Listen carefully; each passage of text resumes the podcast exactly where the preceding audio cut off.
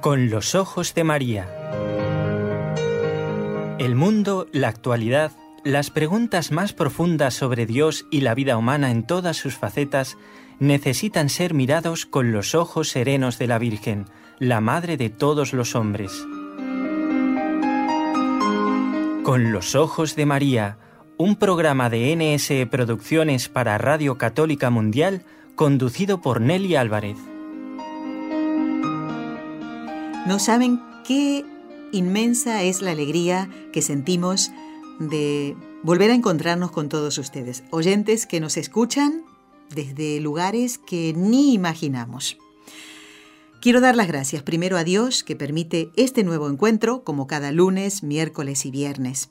Y en este primer viernes de mes dedicado a reparar al Sagrado Corazón de Jesús, quiero dar también las gracias, como lo hacemos en cada programa, a mis compañeros tan queridos de Radio Católica Mundial, especialmente a Jorge Grania, con quien nos encontramos la mayoría de las veces, pero a los demás también. Y Ustedes saben que este programa con los ojos de María se hace desde la ciudad de Barcelona. Por eso, mi agradecimiento a quien me acompaña siempre, que es mi esposo querido, Raúl García, que es nuestro técnico. Aquí estamos quienes componemos este equipo NSE, Nuestra Señora del Encuentro con Dios.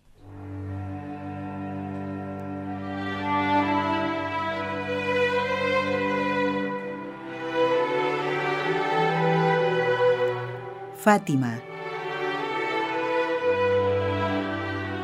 Decía el Papa Juan Pablo II en 1990, la devoción mariana auténtica conduce siempre a Cristo e impulsa al cristiano a encarnar el Evangelio, sin demora y sin temor.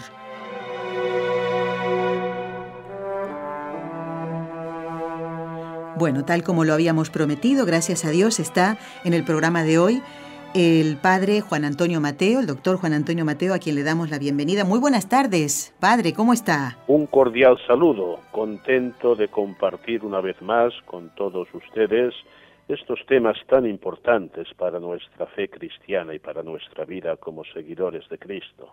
El padre Juan Antonio Mateo es sacerdote de la diócesis de Urgel en Cataluña, doctor en Sagrada Teología por la Pontificia Universidad Gregoriana, párroco de la parroquia Santa María de Valdeflor en la ciudad de Trem y otras funciones que desarrolla en bien de la Iglesia, ¿eh? como, como un servicio. Padre, le hemos propuesto hoy eh, seguir recorriendo, ya lo hemos hecho en otros programas, pero el tema es muy importante porque está contenido en el mensaje de Fátima, ¿eh? recorriendo la historia del siglo XX unida a la promesa de la Virgen de Fátima acerca de la conversión de Rusia, ¿eh? hablando de la consagración que ella pidió. Y esta promesa está vinculada a una importante petición de la Virgen. ¿Qué petición concreta era esta? Efectivamente, se trata de la petición de consagrar a Rusia al corazón inmaculado de María. Para entender eh, esta petición, vamos a las mismas palabras que los videntes exponen en la exposición del secreto o mensaje de Fátima. Eh, decía, para impedirla, en este sentido, para impedir la, guerra y las persecuciones, vendré a pedir la consagración de Rusia a mi inmaculado corazón y la comunión reparadora de los primeros sábados. Por tanto, vemos que aquí hay, hay dos peticiones también. Si se atienden mis deseos, Rusia se convertirá y habrá paz. Si no, esparcirá sus errores por el mundo, promoviendo guerras y persecuciones a la Iglesia seguía diciendo Lucía, los buenos serán martirizados y el Santo Padre tendrá mucho que sufrir. Varias naciones serán aniquiladas. Y acababa diciendo, por fin mi inmaculado corazón triunfará. Y refiriéndose concretamente a esta, a esta consagración que es pedida, decía, el Santo Padre me consagrará a Rusia, que se convertirá, y será concedido al mundo algún tiempo de paz. Bien, estamos en el año 1917. La consagración, tal tal como la pedía la Virgen, parece que se realiza en el año 1984 en su expresión definitiva. Sí. Han pasado muchísimos años. Este ya es un, un tema que debe hacernos reflexionar. Pero bien, vamos a ver un poquito el itinerario. Eh, el itinerario de esta consagración eh, comienza en el año 1981. El Papa San Juan Pablo II pidió el sobre con la tercera parte del secreto después del atentado del 13 de mayo del año 81 y el cardenal Sepper, que entonces era prefecto de la congregación, entregó el día 18 de julio del mismo año, 1981, entregó al cardenal Somalo, entonces sustituto de la Secretaría de Estado y gran amigo de San Juan Pablo II, le entregó dos sobres, uno blanco con el texto original de Sor Lucía en portugués y otro de color naranja con la traducción del secreto en italiano. Este estos textos, estos dos sobres, fueron devueltos al archivo del Santo Oficio el día 11 de agosto del mismo año. Bien, el Papa Juan Pablo II, después de leerlo, pensó inmediatamente en la consagración del mundo al corazón inmaculado de María y compuso él mismo una oración para lo que definió acto de consagración y que se celebraría como saben muchos oyentes, en la Basílica de Santa María la Mayor el día 7 de junio del 1981. Estamos en el mismo año y concretamente en la solemnidad de Pentecostés, que fue un día significativo, elegido para recordar el 1600 aniversario del primer concilio constantinopolitano y el 1550 aniversario del concilio de Éfeso. Estando ausente el Papa por fuerza mayor, se transmitió su alocución grabada. En esta alocución, el Papa no mencionaba específicamente a Rusia. Claro. Decía, y al mismo tiempo aquellos cuya entrega tú esperas de modo especial. Me parece muy interesante esta expresión de San Juan Pablo II para que todos los oyentes entiendan que consagración significa entrega, entregarse a la acción eh, maternal de la Virgen María. Vamos a ver, ahora vamos al año 1982, en Fátima, el 13 de mayo, un día muy significativo. El Papa, para responder más plenamente a las peticiones de Nuestra Señora, quiso repetir aquella consagración del 7 de junio del año 1981. Y finalmente, el 25 de marzo de 1984, en unión espiritual con todos los obispos del mundo, precedentemente convocados, el Papa consagra a todos los hombres y pueblos al corazón inmaculado de María, en un texto largo, extenso, profundo de la consagración. Pues bien, esta consagración del año 1984 debe considerarse eh, una consagración definitiva. Sor Lucía de Fátima confirmó personalmente que este acto solemne y universal de consagración correspondía efectivamente a los deseos de la Virgen. Y Sor Lucía decía sí, desde el 25 de marzo de 1984 ha sido hecha tal como Nuestra Señora había pedido. Eh, respecto a todas estas consideraciones históricas, el cardenal Sodano, eh, cuando se dio a conocer toda la documentación el año 2000, dijo, por tanto, toda discusión, así como cualquier otra petición ulterior, carecen de fundamento. Es decir, para la Iglesia, esta consagración pedida por la Virgen fue efectivamente realizada en toda su plenitud el año 1984, el 25 de marzo.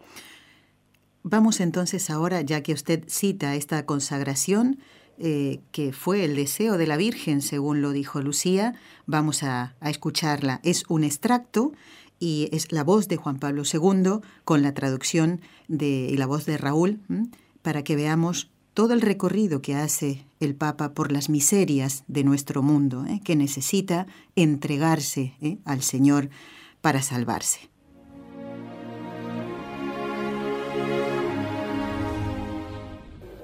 Oh Madre oh Madre de los hombres y de los pueblos, tú que conoci tutte le loro sofferenze Tú que conoces todos sus sufrimientos y sus esperanzas. Tú que sientes maternalmente todas las luchas entre el bien y el mal, entre la luz y las tinieblas, que azotan el mundo moderno.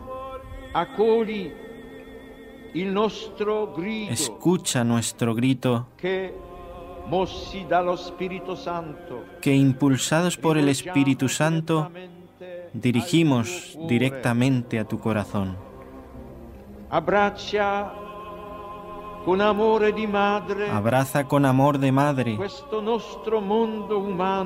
este nuestro mundo que te affidiamo que te confiamos y consagramos, llenos de inquietud. por el destino terreno y eterno. de los hombres y de los pueblos. Oh, oh corazón inmaculado, del hambre, de la guerra de una autodestrucción incalculable. Líbranos.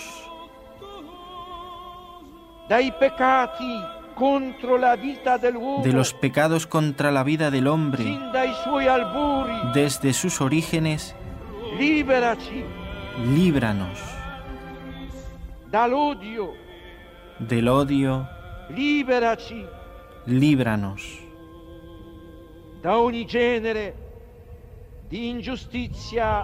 de todo género de injusticia en la vida social, nacional e internacional, líbranos.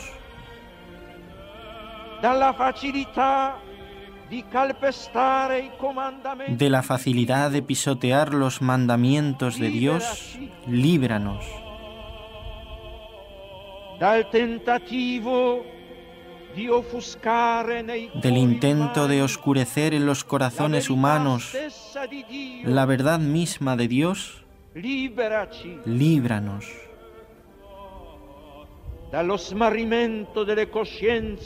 Del debilitamiento de la conciencia del bien y del mal, líbranos.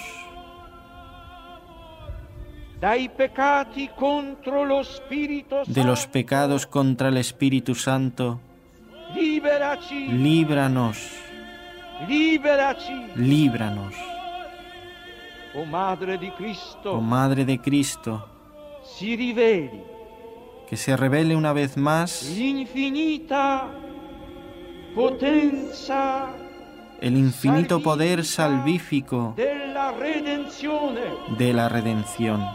Que eso arresti il male. Que éste detenga el mal. Nel tuo cuore immacolato. Que en tu corazón inmaculado si sveli, se descubra per tutti, para todos la luce della speranza. La luz de la esperanza.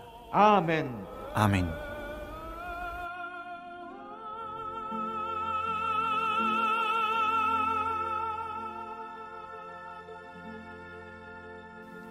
Y bien, mm, seguimos comentando con el padre Juan Antonio Mateo el tema de la consagración ¿eh? al Inmaculado Corazón de María.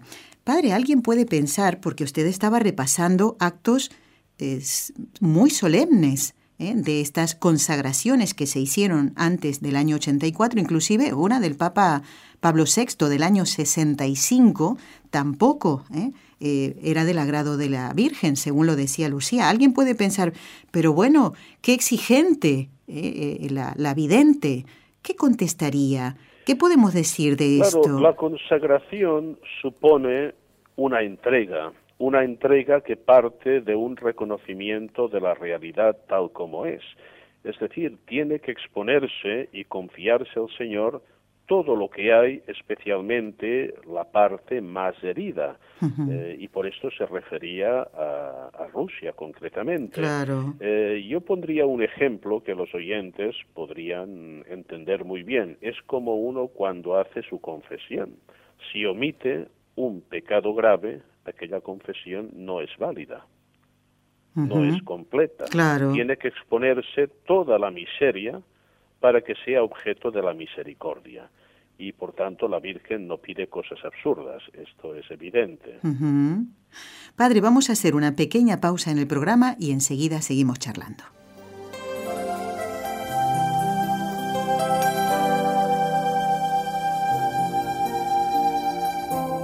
Estás escuchando en Radio Católica Mundial el programa Con los Ojos de María, en vivo y en directo presentado por el equipo Nuestra Señora del Encuentro con Dios desde Barcelona.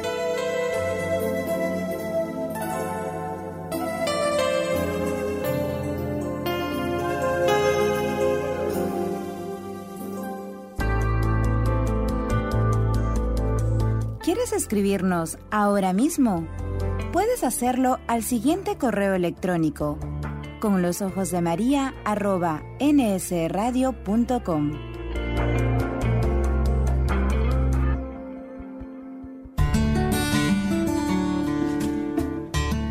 Intención de oración del Papa Francisco para el mes de abril.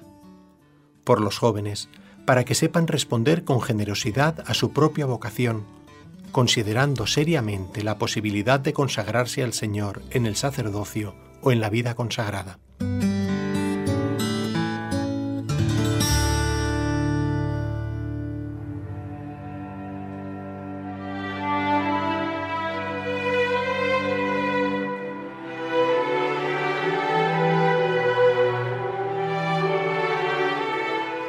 Aprovecho este momentito para recordarles a todos los oyentes que el día lunes 17 de abril, en que estará con nosotros el doctor Eudaldo Formén hablando de la resurrección, será lunes de Pascua, va a volver al programa la tarea para todos ustedes. Estas dos preguntas que solemos proponerles sobre nuestra fe ¿eh? y que tendrán que responder únicamente al correo electrónico. Así que a prepararse.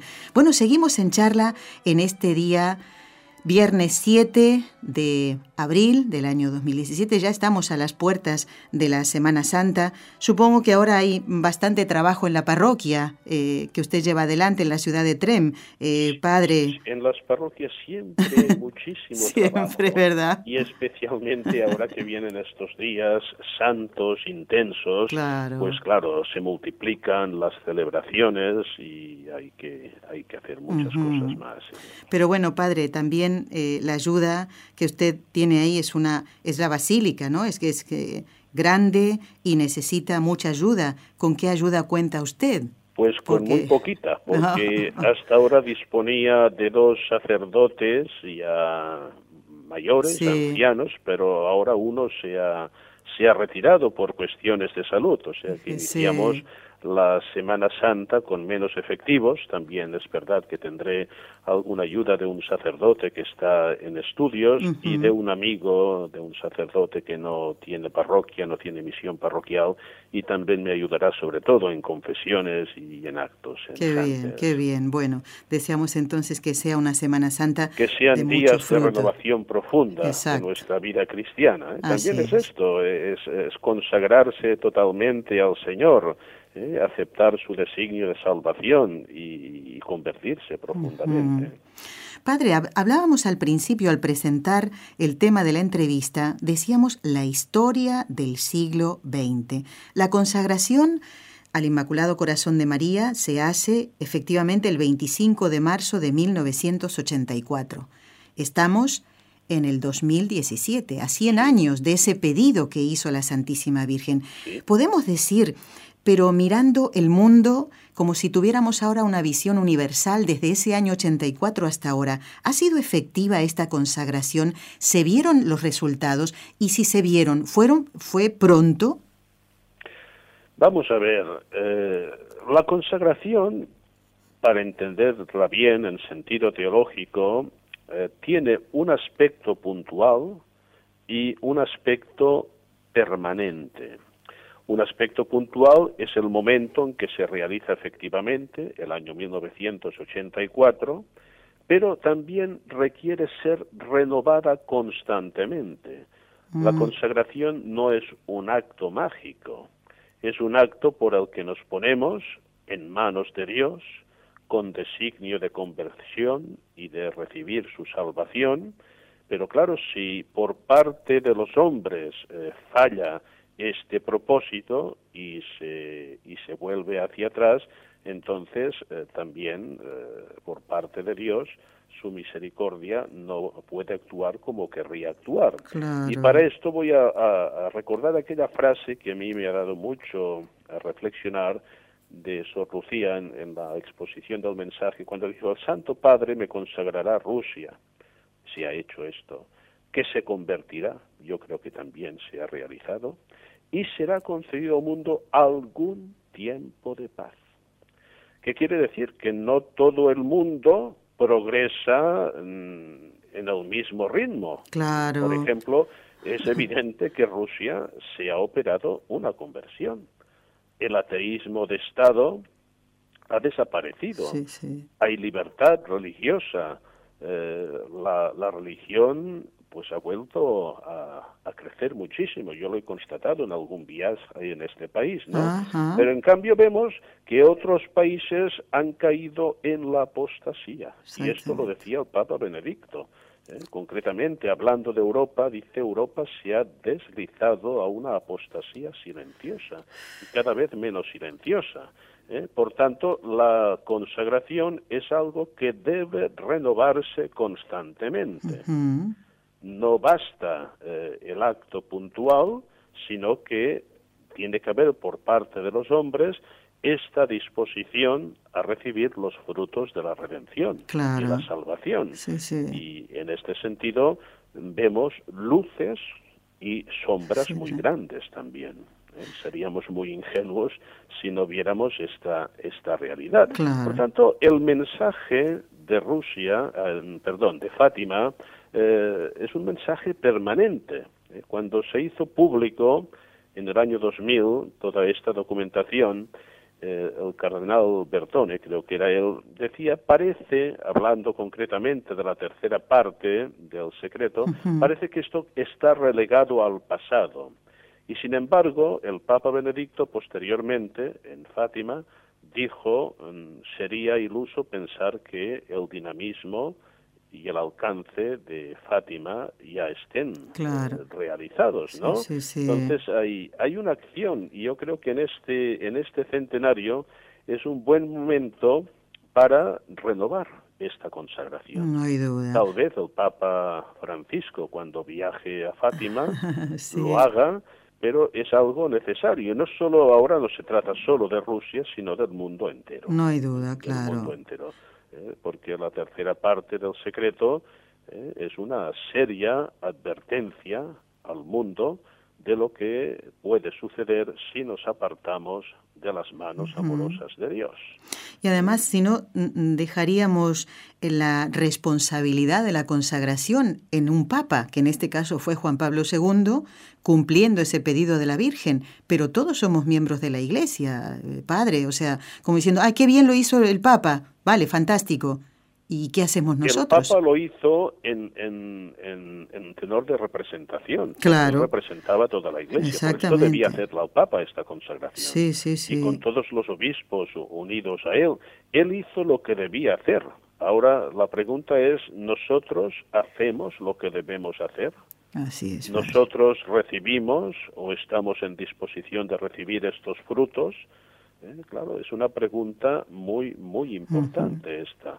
Eh, concretamente, el cardenal Ratzinger decía eh, en el comentario teológico cuando se publicó toda la documentación de Fátima el año 2000, decía, y siempre lo que queda de válido es la exhortación a la oración como camino para la salvación de las almas y en el mismo sentido la llamada a la penitencia y a la conversión. Y hemos de decir con toda claridad que eh, gran parte de nuestro mundo, y en concreto la, Europa, el viejo mundo, pues no han seguido este camino de penitencia y de conversión. Todo lo contrario, han seguido un camino de apostasía y de provocación continua al Señor, ¿eh? pisoteando las leyes más sagradas que Dios ha dado al hombre. Y esto pues es algo que debe impresionarnos profundamente y llamarnos a la responsabilidad. Padre, le queremos agradecer este ratito que ha estado con nosotros, que lo hemos aprovechado muy bien y le vamos a pedir, como siempre lo solemos hacer, su bendición para todos los oyentes que, bueno, van a seguir escuchando el programa porque el programa continúa. Así que damos las gracias al doctor Juan Antonio Mateo, sacerdote de la diócesis de Ursela en Cataluña, profesor del Instituto Santo Tomás de la Fundación Balmesiana en Barcelona, miembro de la Sociedad Mariológica Española y párroco de la parroquia Santa María de Valdeflor en la ciudad de Trem. Su bendición, Padre, nuestro agradecimiento y que tenga una santa semana en Semana Santa, ¿no? Y también una muy feliz Pascua de Resurrección. Que Dios lo bendiga y le pague todo este bien que nos hace en cada uno de los programas en que está. Muchísimas gracias también a todos vosotros y con gusto les imparto la bendición para que esta Semana Santa sea muy fructífera y dé muchos frutos de vida cristiana y espiritual. Yo les bendigo en el nombre del Padre y del Hijo y del Espíritu Santo. Y que la Virgen Santísima les proteja. Amén. Si deseas participar en vivo en el programa Con los Ojos de María en Radio Católica Mundial, marca el siguiente número de teléfono 1866-398-6377 si llamas desde Estados Unidos o Puerto Rico. Si llamas desde otros países, marca el código internacional y luego el número 1205-271-2976.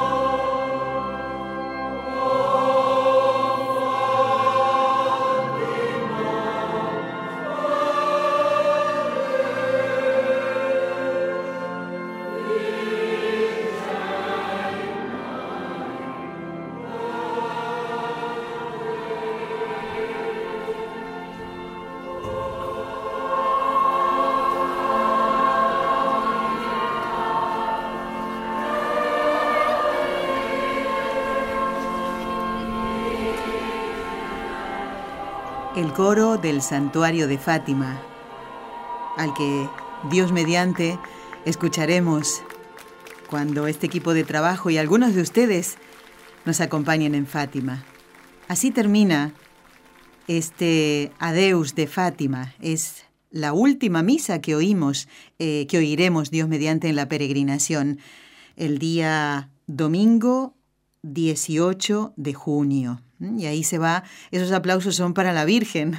La Virgen ya, eh, su imagen, eh, entra de nuevo en la capeliña y la gente lo saluda, la saluda con sus pañuelos blancos, con esos aplausos y con esa emoción en el corazón de haber compartido la Eucaristía. ¿eh? Era el Adeus de Fátima del coro del santuario. Bueno, muchas cosas que comentarles. Bueno, importante también es saber que mm, con motivo de los 100 años de las apariciones de la Virgen Santísima en Fátima, estamos haciendo este ciclo que tiene este nombre, Fátima. ¿Qué otro nombre podría tener? Pues este es el programa número 34 que llevamos haciendo, ¿eh? y en este caso con el padre Juan Antonio Mateo. Quería comentarles, tal como dejé pendiente en el último programa, el miércoles, qué hará el Papa en Fátima el 13. ¿eh? El miércoles le comentábamos el día 12 de mayo y el día 13, justo cuando se cumplen los 100 años de las apariciones, y si no me equivoco, la Virgen se apareció a la una de la tarde aproximadamente, ese 13 de mayo. Bueno, pues el Papa en la mañana de ese día, después de encontrarse con el primer ministro de Portugal, va a hacer una visita que será privada, a las tumbas de los pastorcitos. Ellos están enterrados en la Basílica de Nuestra Señora del Rosario, la que uno ve al fondo cuando entra al santuario, la más antigua, porque después a espaldas, mirando a la basílica, queda la nueva, la de la Santísima Trinidad. Y allí están enterrados. Jacinta y Lucía están del lado izquierdo, si no me equivoco, sí, y del lado derecho está el Beato Francisco. Pues el Papa va a hacer el día 13 una visita para rezar frente a la tumba de los pastorcitos. Y más o menos a las 10 de la mañana va a comenzar la Santa Misa, va a haber la tradicional bendición de los enfermos y después de estas celebraciones el Papa va a, a, quedarse un poquito más porque va a compartir la comida con los obispos de Portugal. Y después ya va a partir entonces eh, hacia Roma. Será un viaje muy cortito, pero creo que muy fructífero. Y mm, realmente me alegro de todo corazón por las personas que van a compartir esos momentos con el Papa Francisco. Les digo que van a estar un poquito apretados porque va a haber muchísima gente, pero a veces vale la pena, ¿eh? un poquitito esos, no sé, estar apretaditos, empujones, ¿eh? Eh, todo el mundo querer participar en estas ceremonias, creo que vale la pena. Bueno, después, en definitiva, se va con un recuerdo agradable. Y pidamos para que esta peregrinación del Papa Francisco transcurra con total armonía, ¿eh? va a haber unas medidas de seguridad especiales. Justamente por eso es un día muy importante el del 13 de mayo, 12 y 13, ¿eh? y va a haber mucha gente. Así que vamos a encomendar, si les parece hoy, más que nunca, el fruto de esta peregrinación del Papa. Y yo quiero decirles que estoy muy contenta porque me voy enterando de a poquito de qué países van a venir o que están pensando ya acompañarnos. ¿eh? No sé si ya eh, habrán sacado los pasajes, los billetes, pero algunos de ustedes sí, la mayoría son de Estados Unidos, de habla hispana, ¿eh? pero la mayoría vienen de este país. También me comentaron de Bolivia, de Argentina, de Perú y no sé de qué otro. Bueno, desde estos lugares por lo menos están pensándolo. Pero quiero traer un mensaje de esperanza. ¿Por qué? No quiero que nadie se desanime porque no pueda venir y no tenga la suerte de Patricia, de Marjorie, de su esposo y su hijo, de Nancy, de María Josefa y de María. Nadie se desanime, porque hay otra propuesta para ustedes. Después no digan que no les aviso con tiempo, ¿eh? ¿Qué pasa si ustedes en esta oportunidad, en este viaje, en esta peregrinación, no pueden venir? Ciertamente estos 100 años de las apariciones de María en Fátima son un, aliciente muy grande para hacer un esfuerzo ¿no? económico y de otro tipo ¿eh? para, para poder venir.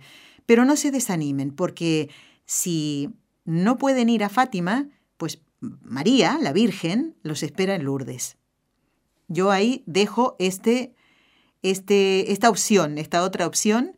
En el mes de agosto, este equipo de trabajo, bueno, entre ellos eh, Raúl y yo, eh, vamos a ir a, Lourdes, en Francia. Ya estamos más cerquita. ¿eh? Ciertamente el viaje de, de Barcelona a Fátima es bastante largo, pero vale la pena.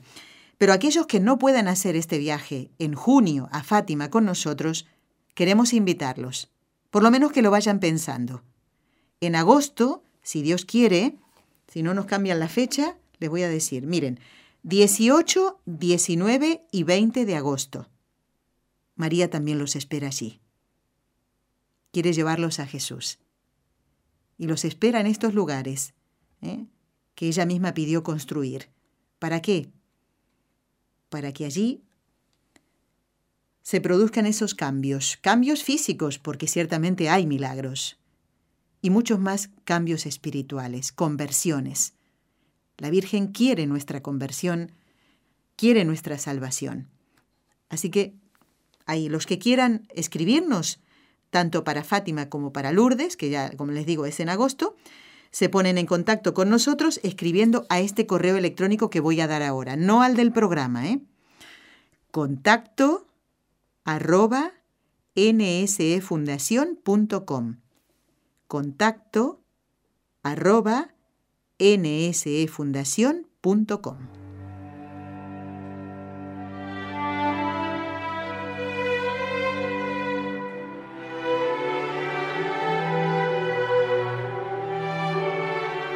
Ya que hablábamos del Papa Francisco y ya a las puertas de esta Semana Santa, como decíamos, quiero comentarles que el domingo que viene es el domingo de Ramos.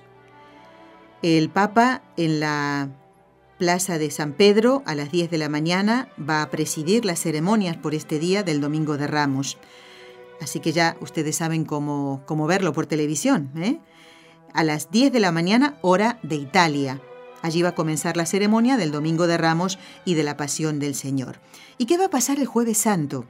Bueno, el Papa va a conmemorar este día en que Jesús instituye la Eucaristía y el sacerdocio. ¿eh? El Papa va a conmemorar este día acudiendo a la prisión de Paliano. Esto queda en la provincia de Frosinone, en la diócesis de Palestrina, que está más o menos a unos 70 kilómetros de Roma. Pues el Papa va a estar allí. En esta cárcel va a celebrar la Santa Misa de la Cena del Señor y por supuesto incluirá esto el rito del lavatorio de los pies y lo va a hacer junto a algunos de los detenidos en esta prisión, según lo ha informado ya el, Vaticano en un comunicado. ¿eh? Encomendemos todo esto porque el Papa se encuentra no con estatuas, ¿eh? no con plantas, el Papa se encuentra con las personas y eso a él le encanta. Y a las personas también, claro que sí, nos encanta encontrarnos con él pero puede haber allí, como en cualquier otro lugar del mundo, corazones heridos, corazones que tienen odio, corazones que tienen rencor, corazones que han sufrido mucho. Vamos a rezar en un momentito también por esta intención, ¿eh? que la visita del Papa les haga mucho bien, no solo a los detenidos, ¿eh? no solo a los, internos de esta prisión, sino también a todo el personal, ¿eh? que cuida, que da trabajo, que está allí junto a estas personas. Y el Viernes Santo, el día 14 a las 5 de la tarde, en la Basílica de San Pedro va a tener lugar la celebración de la Pasión del Señor. Y a las 9 y cuarto de la noche, el tradicional Via Crucis desde el Coliseo, que es impresionante, ¿eh? que les invito a, tener en cuenta ¿eh? todas estas celebraciones para poder eh, vivir especialmente por los enfermos, aquellas personas que están enfermas, que están en casa o en el hospital mm, y son atendidas por familiares, por personal sanitario. Bueno, yo aliento a estos familiares y a este personal a ponerles a este enfermo estas celebraciones del Papa, ¿eh? para que ellos eh, se asocien a ese dolor de nuestro Señor en la cruz y lo hagan por la Iglesia, por nuestra conversión, la de todos los pecadores. Y el sábado 15 de abril, el Papa a las ocho y media de la noche, todos los horarios que le doy son de Italia, ¿eh? en la Basílica de San Pedro, él va a presidir la vigilia de la noche de Pascua, la gran noche. ¿eh?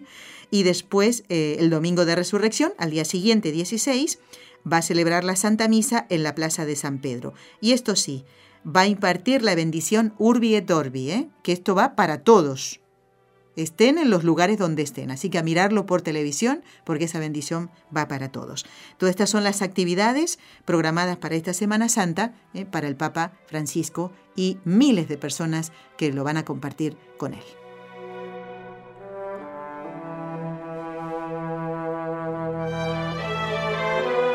Y aunque todavía falte un poquito, nuestros hermanos colombianos que están sufriendo estos desastres naturales van a recibir la visita del Papa Francisco. Eh, por ahora este viaje a América Latina no va a incluir eh, etapas en otros países, sino que será Colombia del 6 al 11 de septiembre y va a visitar Bogotá, Villavicencio, Medellín y Cartagena. Eh, sería bonito también que personas que viven cerca de Bogotá, de Villavicencio, de Medellín y Cartagena, pues ya programen este viaje hasta estas ciudades para poder compartir también la misa que va a celebrar el Papa. No está todavía el programa porque todavía falta un poquito, pero mm, aquellos oyentes que viven en Colombia pues pueden ir ya programando este viaje, ¿eh?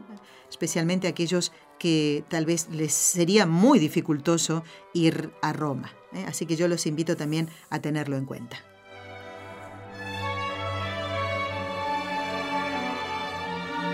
Quiero dar las gracias a Mildred, que nos ha escrito contándonos eh, una preocupación que tiene en su corazón, una persona de la que ha sabido, que conoce, que está en el cuarto mes de embarazo y que le han dicho que posiblemente el bebé tenga síndrome de Down. Me parece muy bonito lo que nos cuenta Mildred, que Natalia, es el nombre de la mamá, va a querer a ese bebé como venga, ¿eh? porque sabe que es una bendición de Dios. Pues eso es lo mejor que puede pasar, Mildred, que ese bebé, venga como venga, sea acogido, sea esperado con amor. Y ya después, eh, Dios dirá. ¿eh? El bebé le van a poner de nombre Tomás. Tiene cuatro meses en, el, en, el, vientre de su madre, pues eso ya le diría, Tomás está esperando nacer, ¿no? Bueno, lo que pasa es que tiene cuatro meses, yo no sé si ya se sabe si es niño o niña. Bueno, total, que este bebé pide nuestras oraciones y su mamá también, ¿eh? porque ciertamente esto y más como lo presentan los médicos muchas veces, no todos, ¿eh? pero eh, situaciones que después no se dan. Y esto conozco casos. Uy, esto es tremendo, hay que este bebé, no sé qué, y después resulta que se han equivocado y mucho. Por eso, Mildred, llévale nuestro aliento a Natalia, nuestro cariño y nuestra oración, que cuente con ella. También nos ha escrito Elena Beatriz, que nos dice eh, que escucha siempre el programa, tiene una consulta para el padre Leonel Fernández. Pues Elena, yo voy a hacérsela llegar al padre y si no, si no te contesta él mismo, pues lo vamos a invitar aquí para que junto a tu consulta y la de otros oyentes, él pueda estar nuevamente en el programa. Y María Enelia por fin nos ha escrito diciéndonos qué es esto de Cucharita Colombia. Qué nombre más bonito. ¿eh? Eh, nos dice que es en Fusa, en Colombia, porque yo decía, pero ¿qué es esto? Se ve que se equivocó la oyente, habrá querido, no sé, estaba comiendo y escribió un correo electrónico y le salió la palabra cucharita. Cucharita Colombia, no, no, dice que es en Fusa, Colombia, desde donde ella nos escucha. Gracias, los quiero, ya estoy lista para escuchar el programa de lunes, dice. Muy bien, que ya pasó. Y además tengo más intenciones que nos piden ustedes que recemos, especialmente por Ecuador, nos lo pide Ileana, y otras que nos han hecho llegar. También Rocío dice gracias por haber respondido mi pregunta el lunes, se refiere al programa del Padre Antonio. Escuché su respuesta y me emocioné muchísimo. Muchas gracias y bendiciones. Gracias a ti, Rocío. ¿eh?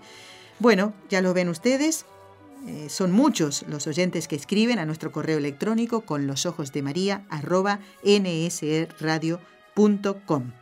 Allí pueden escribir, ese es el correo para sus sugerencias, sus consultas, todo lo que ustedes quieran comentarnos. Pero lo que se refiere a la peregrinación es al correo contacto arroba nsefundación.com. ¿Qué les parece si ahora nos ponemos en oración? Vamos a rezar. Ya habíamos dicho, encomendaríamos al Papa Francisco en su peregrinación a Fátima. Para que todo transcurra en armonía, en paz y en alegría espiritual especialmente para todos los peregrinos que van a estar allí presentes con él. Y a ver si tenemos un contacto con uno de esos peregrinos que va a estar ahí. ¿eh? Yo ya se los anticipé, pero bueno, a ver si tenemos esa alegría. Vamos a rezar entonces. Saben ustedes que venimos encomendando la santificación de los sacerdotes y vamos hoy, ya que estuvo el padre Juan Antonio Mateo con nosotros, especialmente encomendarlo a él con todo nuestro cariño. Quiero invitarlos a que cuando termine el programa de hoy, dentro de unos 15 minutos más o menos, puedan ustedes mm, escuchar nuevamente la consagración, es para no poner la hora de nuevo, y hacerla también. ¿eh? El programa de hoy va a quedar en el podcast del equipo nseradio.com. Ustedes pueden escucharlo ahí. El programa se llama Fátima, consagración que nos compromete. Y en los primeros minutos está la consagración que hemos escuchado en el programa de hoy para que la mediten, la vuelvan a escuchar y la hagan también eh, junto con el Papa Juan Pablo II eh, del año 1984. Y ahora sí, vamos a rezar. En el nombre del Padre, y del Hijo, y del Espíritu Santo. Amén. María, Madre mía, por el poder que te concedió el Padre, libra a todos los sacerdotes de caer en pecado. Dios te salve María, llena eres de gracia, el Señor es contigo, bendita tú eres entre todas las mujeres, y bendito es el fruto de tu vientre, Jesús. Santa María, Madre de Dios, ruega por nosotros pecadores, ahora y en la hora de nuestra muerte. Amén. María, Madre mía, por la sabiduría que te concedió el Hijo, libra a todos los sacerdotes de caer en pecado. Dios te salve María, llena eres de gracia, el Señor es contigo, bendita tú eres entre todas las mujeres, y bendito es el fruto de tu vientre, Jesús. Santa María, Madre de Dios, ruega por nosotros pecadores, ahora y en la hora de nuestra muerte. Amén. María, Madre mía, por el amor que te concedió el Espíritu Santo, libra a todos los sacerdotes de caer en pecado. Dios te salve María, llena eres de gracia, el Señor es contigo. Bendita tú eres entre todas las mujeres, y bendito es el fruto de tu vientre, Jesús. Santa María, Madre de Dios, ruega por nosotros pecadores, ahora y en la hora de nuestra muerte. Amén. Dios Padre Todopoderoso, por intercesión del Inmaculado Corazón de María, te pedimos la santidad de los sacerdotes del mundo entero.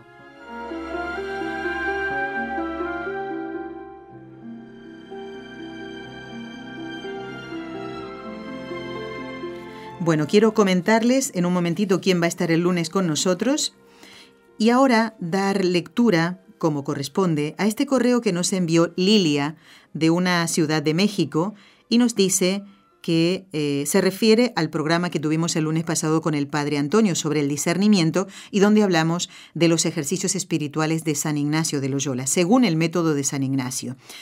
Y nos dice Lilia, hablan del retiro espiritual de San Ignacio. No he asistido a uno de ellos, solo que aquí, en mi diócesis, cada año por este tiempo sí lo realizan.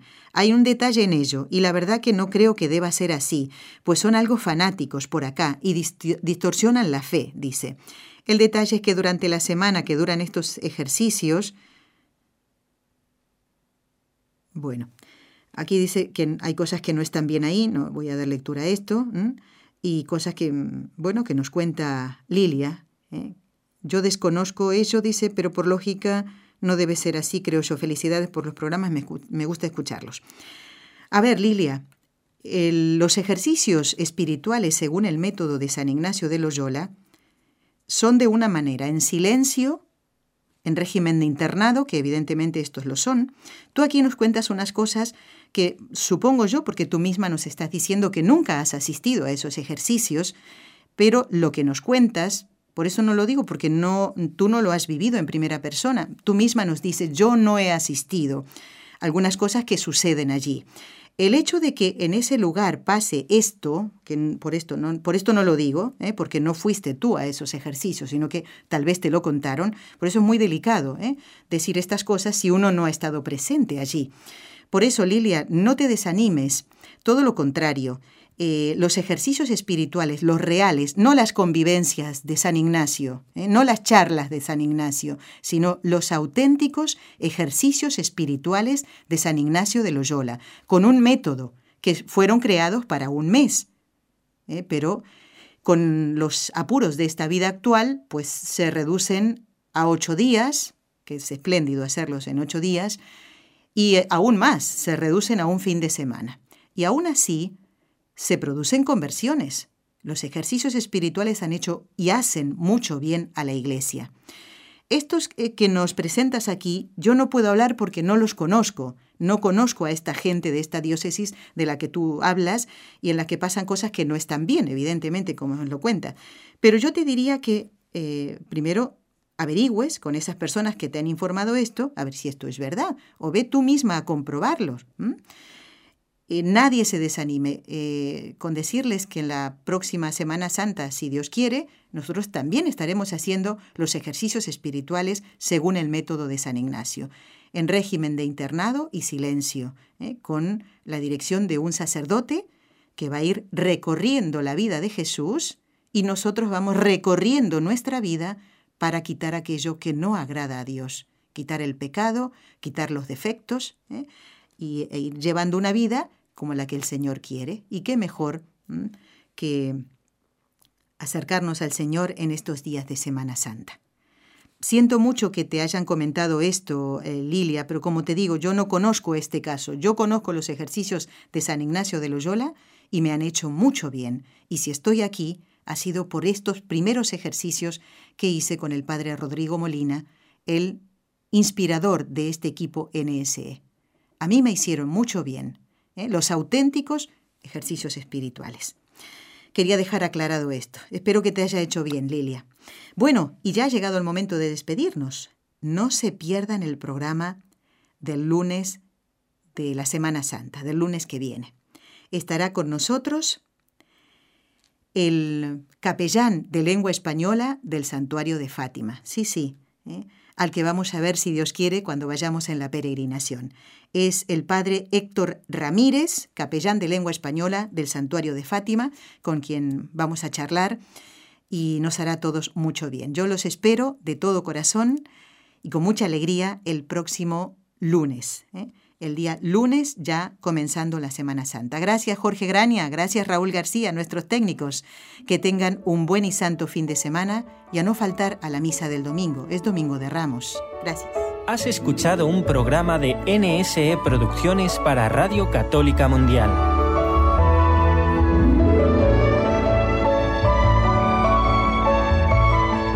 ¿Quieres conocernos? Escríbenos al correo electrónico con los ojos de María nsradio.com. Envíanos tus sugerencias o comentarios con los ojos de María arroba nsradio.com.